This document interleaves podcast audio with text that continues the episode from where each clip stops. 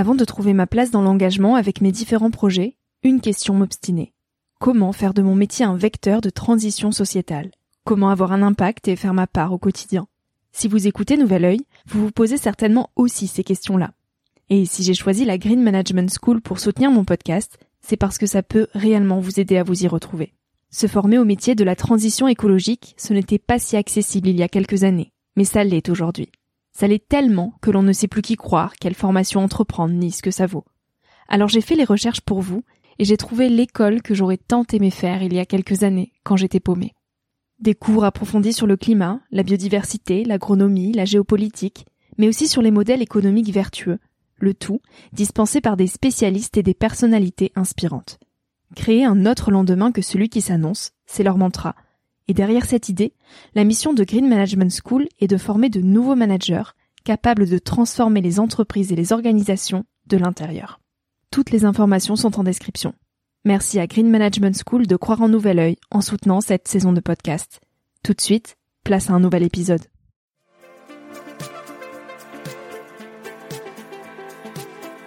Salut à tous, je suis Victoria Guillaumont, j'ai 22 ans, et je vous souhaite la bienvenue sur Nouvel Oeil. J'avais envie de partager quelques prises de recul à un âge où l'on se cherche, où l'on construit son chemin, dans un monde de plus en plus incertain.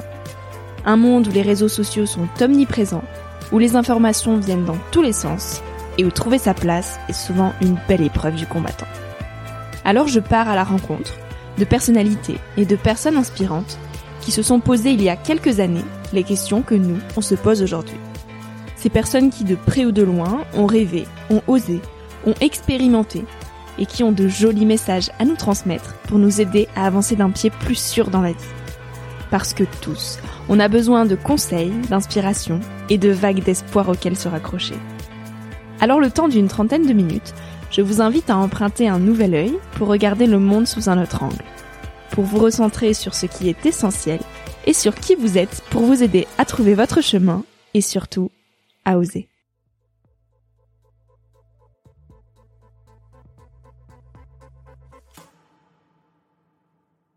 Peux pas dire que je l'ai trouvé. Je pense que c'est en fait une recherche permanente, que ce soit dans ton travail ou que ce soit dans, ta vie personnelle. Tu, tu, tu n'arrives jamais au bout. Mais euh, c'est bien d'éplucher et de, et de passer euh, les pages les unes après les autres en se disant je, j'avance. Au final, je pense que personne aujourd'hui n'est capable de dire je suis là où je pensais être il y a cinq ans. Donc, je ne sais pas où je serai, mais j'y vais. et j'y vais avec enthousiasme, avec plein de projets, avec plein d'envie.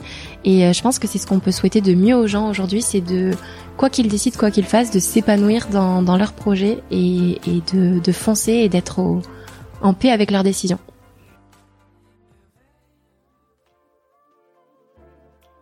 J'adore les histoires.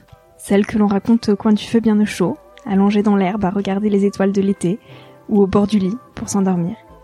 Quand on est petit, on nous berce d'histoires tous les jours pour nous éveiller au monde. Après on grandit et on laisse les raconteurs d'histoires de côté. Pourtant, je crois que plus l'on devient des adultes, plus on a besoin de belles histoires à raconter et à écouter. Des histoires douces, comme pour faire barrage aux mauvaises nouvelles qui nous aspirent. Entre le couvre-feu et le froid de l'hiver, les plaids et les chocolats chauds, je me suis dit que cette période était plus que jamais l'occasion de vous demander, à vous, de me raconter vos histoires. Alors j'ai lancé un appel sur la page Instagram Nouvel Oeil et j'ai rencontré Laure. Laure qui nous confie ici sa vie avec tellement de douceur, de son enfance à son arrivée dans la vie des grands. Cette vie des grands qui nous effraie tous un peu. M'immerger dans l'intimité de Laure le temps de quelques heures, c'était un réel cadeau.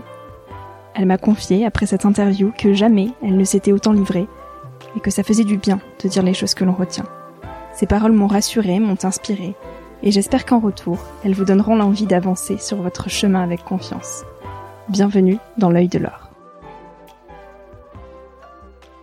Bon, mais donc, je m'appelle Laure, euh, j'ai 27 ans, euh, je viens du Pays Basque et aujourd'hui je travaille dans une boîte de consulting, donc euh, j'accompagne les entreprises en euh, gestion de leurs risques, euh, risk management. Euh, j'ai grandi dans une ville qui s'appelle Andaille, qui est à la frontière euh, entre l'Espagne et, la France, sur la côte atlantique. J'ai eu une enfance, euh, je pense qu'on peut dire que j'ai eu beaucoup de chance. J'ai grandi entre océan et montagne, dans une petite école à cinq minutes à pied de la maison. J'avais des parents très présents, un petit frère je, sais qu'on n'a pas tous euh, les mêmes familles et qu'on n'est pas tous. Euh, il y a des enfants uniques, il y a des grandes familles. Il y a. Moi, je pense que j'ai énormément de chance d'avoir eu mon petit frère. Euh, on a grandi ensemble, on a vécu énormément de choses ensemble. On a deux ans d'écart. C'est mon petit frère. Enfin, petit. Il fait 20 cm de plus que moi et il me domine de sa taille, mais c'est mon petit frère et ça restera toujours mon petit frère. En plus de l'équitation, c'est vrai que moi j'ai toujours été très curieuse de beaucoup de choses, donc j'ai euh, fait du piano très jeune. J'ai euh, dansé euh, aussi loin que je me souvienne, je danse. J'ai commencé par du modern jazz. j'avais ouais, j'avais 6 ans. j'ai fait mes cours à Saint-Jean-de-Luz dans une ville à côté de ouais, à côté d'Andaille. j'ai fait un petit peu de classique. J'ai tenu à peu près deux ans avant de me rendre compte que le classique c'était pas fait pour moi parce que il y avait tellement de maîtrise et c'est magnifique et, j'adore regarder de la danse classique, mais il y avait trop de maîtrise à mon goût. J'avais besoin de quelque chose de avec plus de place pour l'expression personnelle et ça je le retrouvais dans le modern jazz. Donc du classique, j'ai aussi tenté euh, la danse africaine. ça n'a pas vraiment été euh, un succès, mais en tout cas, c'était super amusant. C'était euh, une autre dynamique du corps, c'était d'autres euh, d'autres déclics, c'était quelque chose de totalement différent de ce à quoi j'étais habituée et je suis sortie de ma zone de confort vraiment très fort ce jour-là. on n'avait pas de bande son, on avait deux trois musiciens qui étaient toujours là et on dansait au bruit des tambours et c'était absolument génial. Enfin, c'était c'était une sacrée expérience. J'ai continué avec du hip-hop en arrivant à Paris, ça fait deux ans que je suis dans une école de hip-hop et euh, mon Dieu, là aussi, quand il s'agit de sortir de sa zone de confort, euh, mets-toi au hip-hop. C'était les premières semaines, je disais mais pourquoi je m'inflige ça? Et pareil, une autre dynamique du corps et, et c'est là que tu te rends compte que tu crois te connaître euh, dans tes moindres détails et au final, tu apprends toujours davantage sur sur sur toi et c'est assez chouette. Donc ouais, c'était une enfance euh, riche de euh, curiosité, euh, du tir à l'arc, des choses un petit peu plus voilà étranges. Enfin, on avait aussi la chance de faire beaucoup de planches à voile, de voiliers, de à, l'école, l'école primaire par exemple, on faisait on faisait du bateau. Donc on avait nos petits cours d'optimiste sur euh, la baie de Chingoudi. C'est euh, la baie euh, de d'Andaï en fait où tu, tu la longes, tu as une longue promenade euh, à vélo d'un côté, piéton pour les autres. Et t'as toujours un petit groupe d'optimistes au milieu avec des enfants qui, qui s'évertuent à essayer de, de diriger tant bien que mal leur petit bateau. Alors le surf, on en faisait à l'école. J'ai jamais été une surfeuse dans l'âme, mais on en a fait à l'école. C'était toujours un moment assez euh, étrange. Moi, très longtemps, j'ai eu peur des vagues. J'ai eu peur des vagues et euh, j'étais très bien sur le plancher des vaches. Donc euh, l'équitation, la danse, c'est des c'est des activités qui me plaisaient qui me plaisaient bien parce que je me sentais plus en sécurité que dans l'eau. Et là où j'ai vraiment pris du plaisir, c'est c'est avec le voilier, c'est glisser sur l'eau. C'était quelque chose de beaucoup plus rassurant pour moi et c'était euh, la, la, douceur de, des embruns et, et, l'écume sur les lèvres et c'était des choses qui me qui m'apaisaient beaucoup. Le surf, euh, on a de très bons surfeurs au Pays Basque, mais je laisse le surf à d'autres. Alors à l'école j'étais euh, l'élève timide. J'étais euh, la bonne élève qui, euh, le premier jour de chaque rentrée, arrivait une heure et demie avant l'ouverture des classes pour être assise à côté de sa meilleure amie devant devant la maîtresse. Je sais qu'on a toujours dit que je ne me contentais pas de faire correctement mes devoirs. Je m'assurais aussi que mon voisin à côté avait bien compris l'exercice et qu'il avait fini ses devoirs aussi. Donc j'ai toujours été à l'écoute des gens après, les enfants, c'est cruel. et très tôt, je me suis rendu compte de cette cruauté qu'on avait euh, les uns envers les autres. Et euh, j'aime pas aujourd'hui euh, quand on entend parler des hypersensibles. Je crois que c'est juste une façon de revendiquer une sensibilité dans une société où, où on nous étouffe et où on nous interdit d'être sensible parce que être sensible, c'est être faible. Donc hypersensible, non. Sensible, ouais, je l'ai toujours été et euh, sensible aux gens, aux façons dont ils s'adressaient à moi, toujours à essayer de, de comprendre pourquoi pourquoi ce ton, pourquoi cette façon de, de, de t'exprimer, qu'est-ce que est-ce que c'est moi, est-ce que c'est toi, donc toujours des, des remises en question sur euh, sur mes relations aux, enfants de mon âge. Et au collège, ça a été pire encore. ça a été si les enfants sont cruels, les ados sont méchants. et et je dirais pas que j'étais blanche comme neige non plus. Hein. On a tous été, euh, je pense, un jour le la victime, mais aussi le bourreau de quelqu'un. Et euh, je pense qu'à mes heures, j'ai été dure avec certains de mes camarades. Donc euh, j'avais mon petit cercle d'amis, mais j'étais pas à la recherche de, de davantage de relations avec les jeunes de mon âge, en tout cas à l'école, parce que on était très différents. En revanche, j'ai eu la chance d'avoir toutes ces activités euh, euh, extrascolaires où là, je me retrouvais avec des gens plus jeunes, plus vieux, mais des gens qui avaient une passion commune avec moi et ça change tout. Le plaisir de se retrouver pour euh, juste travailler un déplacement latéral des hanches à l'équitation sur ton poney préféré avec ta meilleure amie, je pense que c'est quelque chose. Aujourd'hui, c'est mes plus beaux souvenirs, ils sont pas à l'école, ils sont ils sont en dehors. Ma relation avec les jeunes de mon âge, euh, elle n'a pas été tant difficile par rapport à notre âge, mais par rapport à ce qui nous rassemblait. Et quand ce qui nous rassemblait, c'était quelque chose d'aussi euh, conventionnel que l'école, ben, il n'y avait pas de, il y avait pas de match. On s'entendait pas forcément. Euh. Quand j'entends des, des gens de mon âge m'expliquer que eux n'ont pas fait quand ils étaient jeunes de sport, qui n'ont pas fait de de musique, qui n'ont pas eu d'activité, et que je leur demande mais, enfin, vous, vous faisiez quoi? Et au final, ils traînaient avec leurs potes.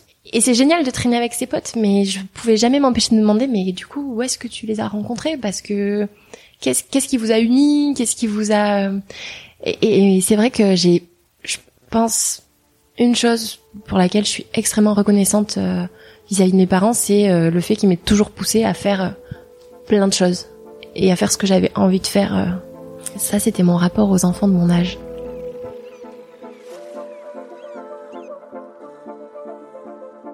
Alors une fois que j'ai eu mon bac, ou là déjà avant le bac, euh, le lycée, ça a été quelque chose parce que je n'arrivais pas à me décider. Je savais pas si je voulais faire S, L, ES. J'aimais les maths, j'aimais pas trop la chimie, mais euh, j'aimais bien le prof en seconde, donc euh, je m'appliquais à quand même faire les choses correctement, au moins par respect pour lui et pour ses cours en fait, et exclusivement par respect pour lui et pour ses cours. Donc j'ai choisi ES, en indécise que je suis. Mais j'ai quand même pris option latin-grec parce que vraiment j'aimais bien tout ce qui était littéraire. Et, et j'ai quand même voulu aussi prendre euh, spé maths parce que les mathématiques euh, c'était chouette aussi. Alors vraiment c'était un parcours euh, tout ce que je pouvais prendre je le prenais. et ça m'a fait beaucoup de bien. on a fait des choses, je pense, durant ces options, par exemple latin grec, que, que, que, ne font pas des élèves en cursus général. On a fait du théâtre. Je me suis retrouvée à, à jouer Tirésias dans une pièce de Sophocle, Oedipe Roi, donc Tirésias qui est le grand devin de la mythologie grecque, qui est aveugle. Et alors euh, jouer un vieillard aveugle sur scène devant tous tes camarades de classe, ça a quelque chose.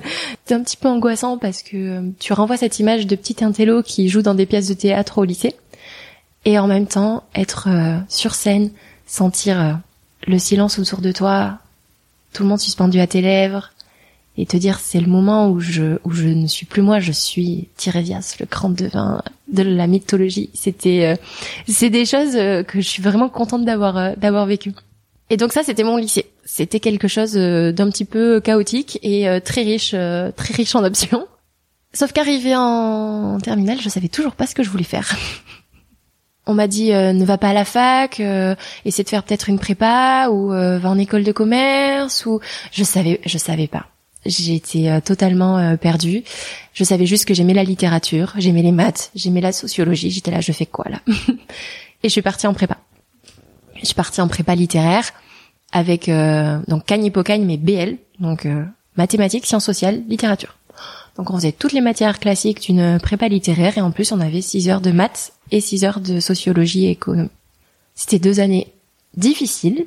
C'était des dissertations de 6 heures euh, tous les mercredis après-midi jusqu'à 19 heures. C'était des calls euh, deux à trois fois par semaine. Euh, c'était passer de, de la place de meilleur élève qui tutoie les 19 et demi de moyenne en mathématiques à tout d'un coup 2,2 à ton premier devoir de maths. beaucoup de remises en question, beaucoup d'angoisse aussi sur ta capacité à arriver au bout et surtout à arriver au bout indemne j'ai eu assez peur euh, dans les premières semaines de me casser. Et là où je pense j'ai eu de la chance, encore une fois, c'est les rencontres que tu que tu fais. J'ai fait des rencontres incroyables. Aujourd'hui, mes meilleurs amis, ce sont des gens que j'ai rencontrés en prépa. Mon premier amour, ça a été euh, un camarade de prépa aussi. Et ça a été que des bons moments au final. Et je trouve ça génial d'avoir été capable de d'extraire d'une situation difficile euh, uniquement de bonnes choses et euh, d'être capable de d'en tirer l'essence de d'une bienveillance qu'on avait tous les uns euh, à l'égard des autres. C'était des encouragements permanents, c'était une solidarité constante. Enfin, il y avait vraiment quelque chose de très beau dans cette dans cette expérience de prépa. Et sauf que le problème, c'est qu'arrivé à deux ans de prépa, je savais toujours pas ce que je voulais faire. J'ai rencontré plein de professionnels pendant euh, l'été qui a succédé à ma première année de prépa. Je voulais euh, rencontrer des gens, voir ce qu'ils faisaient, est-ce que ça pouvait me plaire, qu'est-ce que je devais faire pour y arriver. J'ai rencontré des, des, des, psychologues, des comptables, des avocats, j'ai rencontré euh, des, des, des, musiciens. J'ai, pendant deux mois, j'étais là, mais qu'est-ce que je vais faire de ma vie? C'était et ça a toujours été une angoisse permanente pour moi. Et au final, j'ai rencontré un avocat et je me suis dit, il aide les gens et ça, j'aime bien. Donc pourquoi pas je pars en fac de droit. Donc me voici partie à Bordeaux pour faire une licence de droit. Je suis rentrée directement en L2 et j'ai fait mes deux années de licence euh, à Bordeaux. La fac, ça change. la fac, ça change et je me suis retrouvée euh, livrée à moi-même, totalement heureuse d'avoir toutes mes soirées libres, mes week-ends pour sortir, pour voir des gens, pour rentrer chez moi. J'avais l'impression de revivre. Et donc j'avoue que ma fac, euh, ma licence en tout cas, s'est faite en douceur, quoi. C'était du travail, mais par rapport à ce que j'avais connu euh, à Toulouse, c'est enfin rien à voir. J'étais euh, bien plus euh, libre de faire d'autres choses à côté, donc je me suis aussi remise à la danse. j'ai pu renouer avec de vieux amis de lycée, autant de choses que j'avais que j'avais pas eu le temps de faire pendant deux ans. C'était une autre expérience qui m'a amenée en fait jusqu'à Paris. Où j'ai commencé mon master 1. À l'époque, c'était pour à l'époque. Oh la vieille. à ce moment-là, c'était euh, aussi pour suivre euh, mon copain. Euh, parce que ça faisait deux ans qu'on était en relation à distance, ça faisait quatre ans qu'on était amoureux et je pense qu'on avait besoin de passer à une autre étape de notre relation. Ça m'arrangeait aussi qu'il soit sur Paris parce que ça m'a permis de rentrer à l'université de Nanterre où il y a quand même de très bons profs, surtout en droit des affaires, la filière que j'ai choisie. Et j'ai eu l'occasion, voilà, de, de vraiment vivre mon expérience parisienne euh, grâce à cette décision euh, qui était une décision du cœur, mais au final euh, c'était c'était la bonne décision pour moi à ce moment-là. Et là j'ai découvert la vie parisienne. Et alors la vie parisienne, pour moi, ça a été une heure de métro tous les matins pour aller à la fac, des horaires de fac à n'en plus finir, terminer les cours à 20h, rentrer chez toi à 21h, vite partir faire les courses. Je, je me souviens d'une fois où je me suis endormie, comme une masse. Mon réveil a sonné et j'avais l'impression que je venais de m'endormir.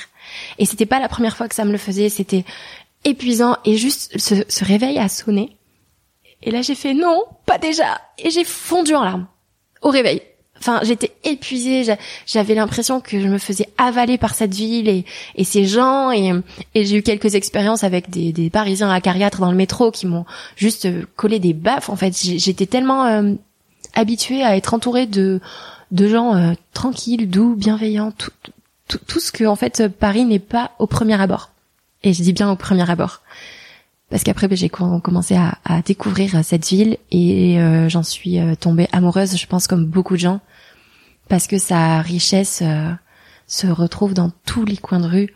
On parle toujours des musées, on parle toujours, on dit que c'est c'est génial tous les musées qu'on peut faire. Oui, mais au-delà des musées, c'est euh, c'est les petits concerts de quartier, c'est euh, euh, c'est l'odeur des falafels quand tu te balades rue Mouffetard, c'est la musique qui emplit les quais de Seine au beau jour, c'est autant de petites expériences. Qui que tu sois, quoi que tu fasses, tu trouveras chaussures à ton pied à Paris.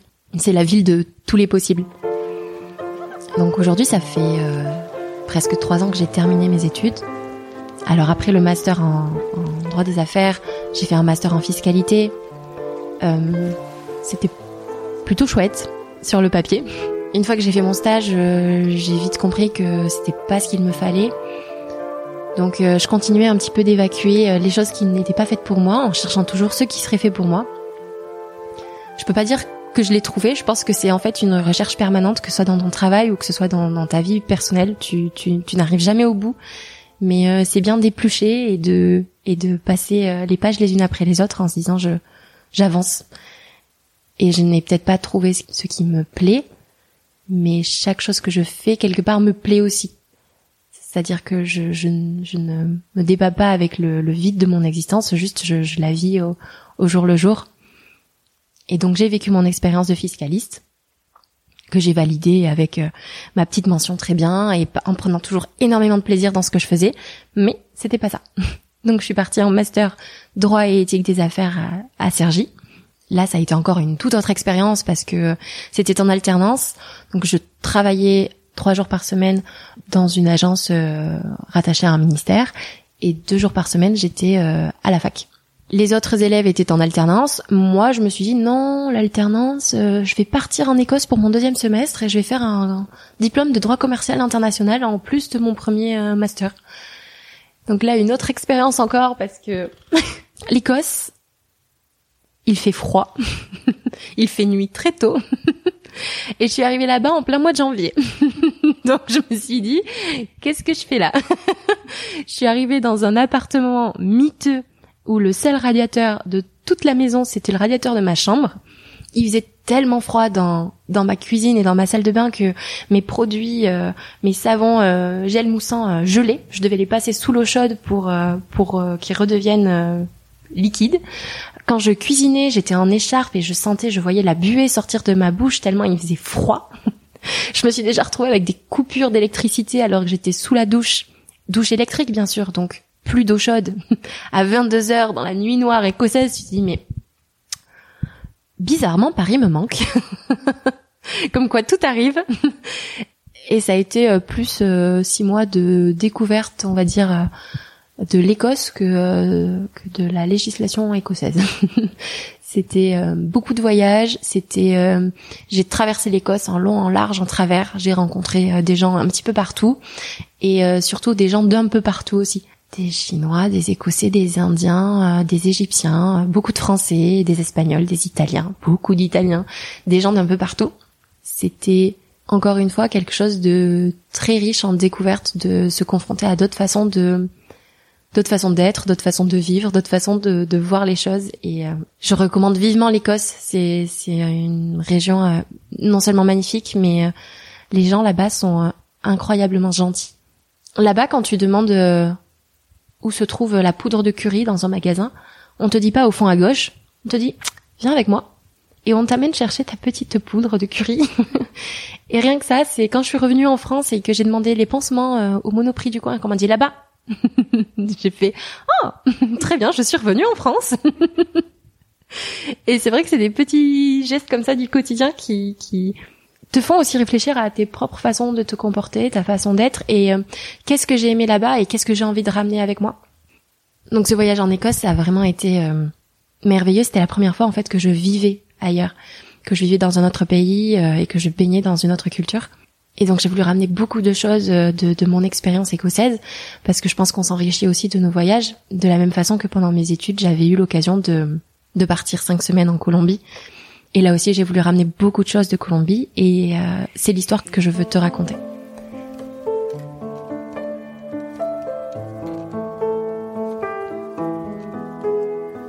Donc la Colombie, je suis partie cinq semaines euh, c'était un petit peu sur un coup de tête, c'était pour euh, rejoindre euh, deux copines qui étaient en échange là-bas. Et je suis partie avec une de mes meilleures amies. On était toutes les quatre ensemble en prépa. Donc c'est vrai que ça faisait un moment qu'on se suivait et ça nous a paru évident de partir à l'autre bout du monde pour les voir.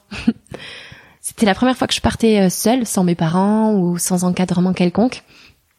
On a pris notre billet, on a pris notre sac à dos, on est arrivé à Bogota et là ça a été incroyable mais ça a été une sacrée claque. C'était la première fois qu'on se retrouvait euh, livrés à nous-mêmes dans un pays, euh, alors euh, certes hispanophone et ça nous allait très bien puisqu'on était bilingue, mais ce n'est pas ta langue. Il y a beaucoup de choses que tu ne peux pas exprimer spontanément et, et, et parfois il y avait cette barrière de la langue où on, on était dans l'appréhension de ne pas réussir à se faire comprendre. très vite, nos doutes ont été levés. On est tombé sur des gens incroyables et, et qui nous ont fait découvrir leur pays avec passion et avec amour. Et, et c'était un, un, très beau voyage. On a profité de ces cinq semaines aussi pour faire un saut dix jours au Pérou. Un petit peu sur un coup de tête aussi de se dire, j'ai toujours rêvé enfant de voir Machu Picchu. J'ai euh, toujours rêvé de de me promener autour de ce lac Titicaca. On trouvait ça tellement drôle enfant de dire le lac Titicaca. Et là, je pouvais enfin y être et je me suis dit, je ne peux pas euh, partir d'Amérique latine sans, sans y aller. Donc, plein d'expériences, plein de beaux paysages, énormément de choses, mais aussi des choses moins drôles. Et pourtant, encore une fois, je pense que dans chaque expérience, on peut en, en extraire quelque chose de bon et euh, quelque chose qui sert à, j'ai pas envie de dire de leçon, mais euh, qui, qui, sert à avancer et à se construire. Et c'est ce qui m'est arrivé euh, quand nous nous sommes rendus à Cali. Donc Cali, c'est une ville qui accueille l'un des plus gros festivals de musique afro-caribéenne de, de, Colombie et de la région en général. C'est un festival très connu qui attire euh, beaucoup de monde. Et donc nous nous y sommes rendus avec mes trois copines et un groupe de, de Français. On a pris le bus de nuit. J'étais épuisée euh, et en arrivant au terminal de bus, euh, j'ai été beaucoup moins vigilante que d'habitude. J'ai posé mon sac et je me suis euh, avachie sur une table en attendant mon petit déjeuner. J'étais à bout de force, j'avais le mal des transports et je n'ai pas fait attention à mon sac. En me levant pour aller chercher la commande, je vois qu'il est tombé, qu'il est un peu plus loin de la table que là où je pensais l'avoir laissé, mais je fais pas attention sur le coup, juste hop, je le rapproche, je vais chercher la commande.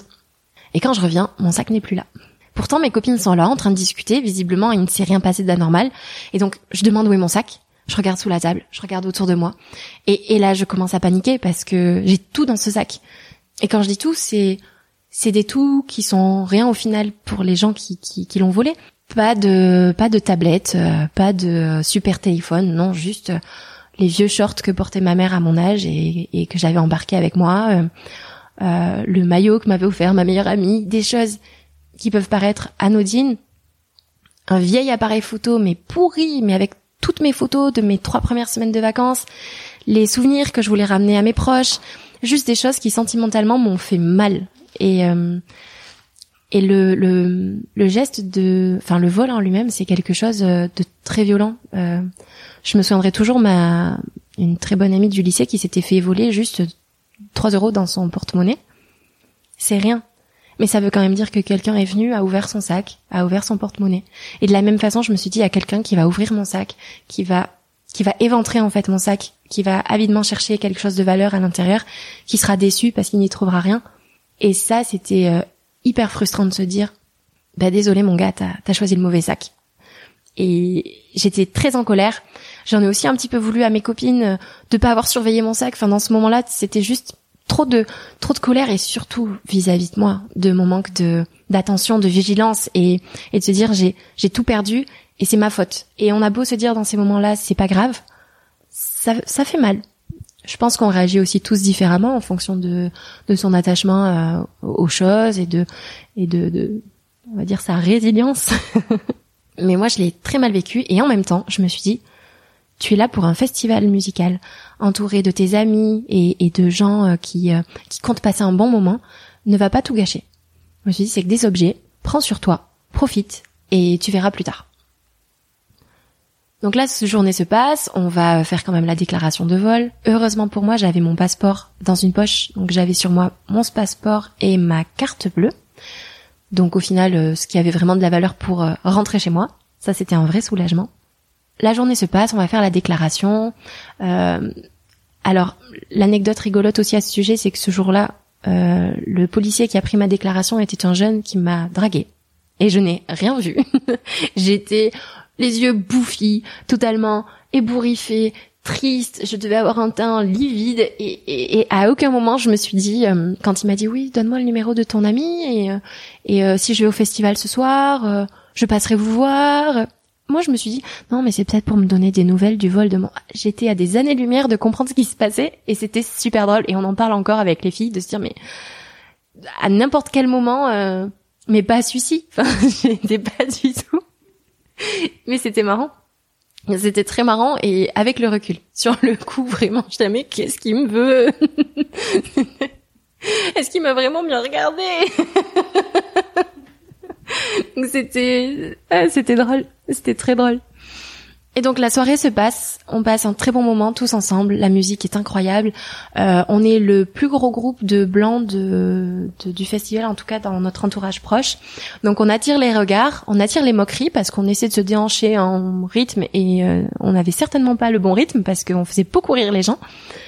Mais on a aussi beaucoup de gens du coup qui sont venus nous voir, qui nous ont dit danse comme ci, danse comme ça, fais ci, fais ça. C'était juste incroyable de, de ouais on on a eu euh, un vrai moment de partage autour de la danse euh, avec euh, avec ces ces, gens-là. Et le lendemain matin, tout le monde dormait, tout le monde était très alcoolisé. Moi, autant dire que j'avais pas réussi non plus à, à faire la fête comme j'aurais dû ou pu la faire. Donc je me lève avant tout le monde. Je me sens pas très très bien. Je sais que je vais devoir faire toutes les démarches par rapport au vol du sac. je prends une bonne douche. Sauf que c'est un endroit de Colombie où il fait très moite et en fait du tu, sors à peine de la douche que tu es déjà transpirant. Donc je perds en quelques minutes le bénéfice de cette bonne douche froide. Je me dis bon c'est pas grave quand il faut y aller faut y aller et euh, je pars dans un cybercafé pour euh, appeler la banque, euh, appeler les assurances, appeler ma mère pour la rassurer et en fait, euh, en appelant ma mère, euh, je fonds en larmes euh, et de nouveau, je me laisse submerger. Et, je crois que j'avais besoin d'entendre ma petite maman me dire c'est pas grave. Et j'avais beau le savoir, j'avais besoin de l'entendre à travers les milliers de kilomètres qui nous séparaient. J'avais besoin de cette petite voix réconfortante qui m'arrivait de France. C'était un rattachement à, à, à la maison dont j'avais dont j'ai ressenti le besoin. J'ai raccroché, euh, j'ai quitté le cybercafé, j'avais encore les yeux un petit peu rouges. Et en sortant euh, du cybercafé, je passe devant un petit couple de vendeurs à la sauvette. Je ne les vois pas sur le moment. Je ne les regarde pas, je suis totalement euh, centrée sur moi et mon petit malheur. Et j'entends euh, la voix douce et, très interrogative de, cette dame qui me demande « Por qué llores, nena ?» Pourquoi tu pleures, ma douce Et et je me retourne. Et, et, et c'est trop pour moi. J'ai, qu'une envie, c'est de partager cette histoire et d'expliquer euh, à quel point je suis triste, à quel point je suis en colère. Et de nouveau, je fonds en larmes. et je lui raconte tout. Et plus je parle, plus les gens autour euh, se, se, regroupent, euh, viennent écouter mon histoire, les petits curieux. je vois, je vois des regards soucieux, et puis je vois des gens en colère aussi. Et, et cette dame, elle est en colère et elle me dit je suis désolée, je suis désolée de ce qu'ils t'ont fait et, c'est pas bien euh, de faire ça à une jeune fille si loin de chez elle et, et je sens vraiment de de la colère chez elle et, et ça me touche. Et je vois son petit monsieur à côté qui me regarde d'un air très sévère aussi euh, et qui, qui hoche la tête euh, au propos de sa femme. Et il me tend une bouteille de 7-Up. Et alors ça, je lui dis j'ai pas d'argent, je viens de tout me donner pour pour passer mes appels au cybercafé. Et il me regarde et il me dit en réparation en réparation. Et, et je me dis, ce n'est pas à toi de réparer le mal qui m'a été fait. Et, et pourtant, tu essaies. Et par ce petit geste a priori anodin, euh, tu, tu bouleverses ma journée. Et je pleure de plus belle parce que parce que c'est tellement gentil. C'est juste gentil en fait. C'était quelqu'un de gentil qui voulait à sa façon me, me remonter le moral. Et, euh, et ce jour-là, j'ai bu ma première bouteille de 7-Up. Je n'avais jamais bu de cette boisson et aujourd'hui, chaque fois que j'en bois, euh, j'ai le souvenir de ce petit papy et de cette petite mamie dans la rue, ces petits vendeurs d'arépas qui, euh, qui, qui ont adouci ma journée, vraiment. C'était la première et certainement pas la dernière de mes expériences par rapport à ce sac volé, parce que je suis euh, retournée euh, à l'auberge. Là, je me suis bien rendu compte qu'il allait falloir que je m'habille pendant les semaines qui me restaient. Donc, nous nous sommes rendus dans un petit magasin. Euh, je peux pas dire que c'était un magasin de fringues parce que c'était un magasin de tout. il y avait des grippins au sol, euh, il y avait euh, des chaussures qui n'étaient pas vendues par paire, il y avait des tas de vêtements dans des coins, il y avait à peu près euh, tout et n'importe quoi. Et donc mon ami explique la situation à la vendeuse, qui une fois encore s'excuse, s'excuse au nom de au nom de ces hommes, au nom de ce qu'ils ont fait et et je la vois partir dans l'arrière boutique je la vois récupérer un, carton de fringues. Elle les pose devant moi et elle me dit prends ce que tu veux. Donc moi je lui demande combien coûtent euh, les vêtements. Elle me dit prends ce que tu veux. Et je dis ah non mais je vais vous payer. Elle me dit non non pour euh, enfin pour ce que tu as vécu prends. Et alors encore une fois tu te prends une deuxième claque et tu te dis mais waouh enfin honnêtement, les gens dans cette ville et en Colombie en général vivent quand même pour la plupart, pas tous, faut pas faire de, de généralité c'est sûr, mais il y a quand même beaucoup de pauvreté, beaucoup de misère sociale, et c'est des gens qui en ayant pas grand chose sont capables de te donner du réconfort et tout te donner juste par euh, par principe, voilà, par euh, par réparation. Et j'ai trouvé ça euh, incroyablement gentil. J'ai pris deux t-shirts et deux pantalons que j'ai d'ailleurs redonné quand j'ai quitté la Colombie. Et voilà, je me suis juste pris une, une énorme claque de gentillesse et ça m'a fait un bien fou. Ça m'a fait un bien fou de me rendre compte que un petit geste, un petit rien, il peut vraiment avoir un impact sur la personne que tu as en face. Et ça, c'est quelque chose que j'ai essayé de ramener de Colombie. Ce moment où en rentrant dans une boulangerie, tu demandes juste à la boulangère, vous allez bien? Et qu'elle te regarde droit dans les yeux et totalement euh, choquée par euh, ta question qui, euh, pour elle, n'a pas n'a pas de sens dans son quotidien parce qu'on ne la lui pose plus. Donc ça, c'était au final l'histoire de mon sac volé. C'est que je suis, avec le recul, satisfaite. Hmm, je dirais pas heureuse, mais en tout cas reconnaissante euh, envers euh, ces trois hommes euh, vus à travers les caméras de sécurité en train de voler mon sac parce que ils m'ont permis de rencontrer des gens qu'en temps normal je n'aurais pas vu, que je n'aurais pas regardé, à qui je n'aurais pas adressé la parole autrement que par un bonjour, il me faut des vêtements. Je trouve qu'on s'ouvre beaucoup plus quand on est dans une situation d'instabilité ou dans une situation où on est hors de notre zone de confort. C'est des choses qu'on trouve dans les voyages, mais je pense que c'est parce qu'on ne se donne pas le droit et les moyens de les trouver dans notre dans notre quotidien aussi. Donc oui, c'est quelque chose euh, que j'ai voulu euh, ramener avec moi euh, à Paris. Paris où je vis maintenant depuis 5 ans, puisque en terminant mes études, j'ai trouvé mon premier travail ici. Un premier travail du coup dans, dans le consulting, donc je conseille des, des, entreprises pour mettre en place des, des procédures pour être conforme aux lois. C'est un travail dans lequel je retrouve, je trouve beaucoup de plaisir. Mais je sais très bien aussi que euh, Paris, pour moi, c'est une étape, c'est euh, une feuille, et que euh, la feuille suivante, ce sera peut-être à Bordeaux, peut-être à Toulouse, peut-être ailleurs.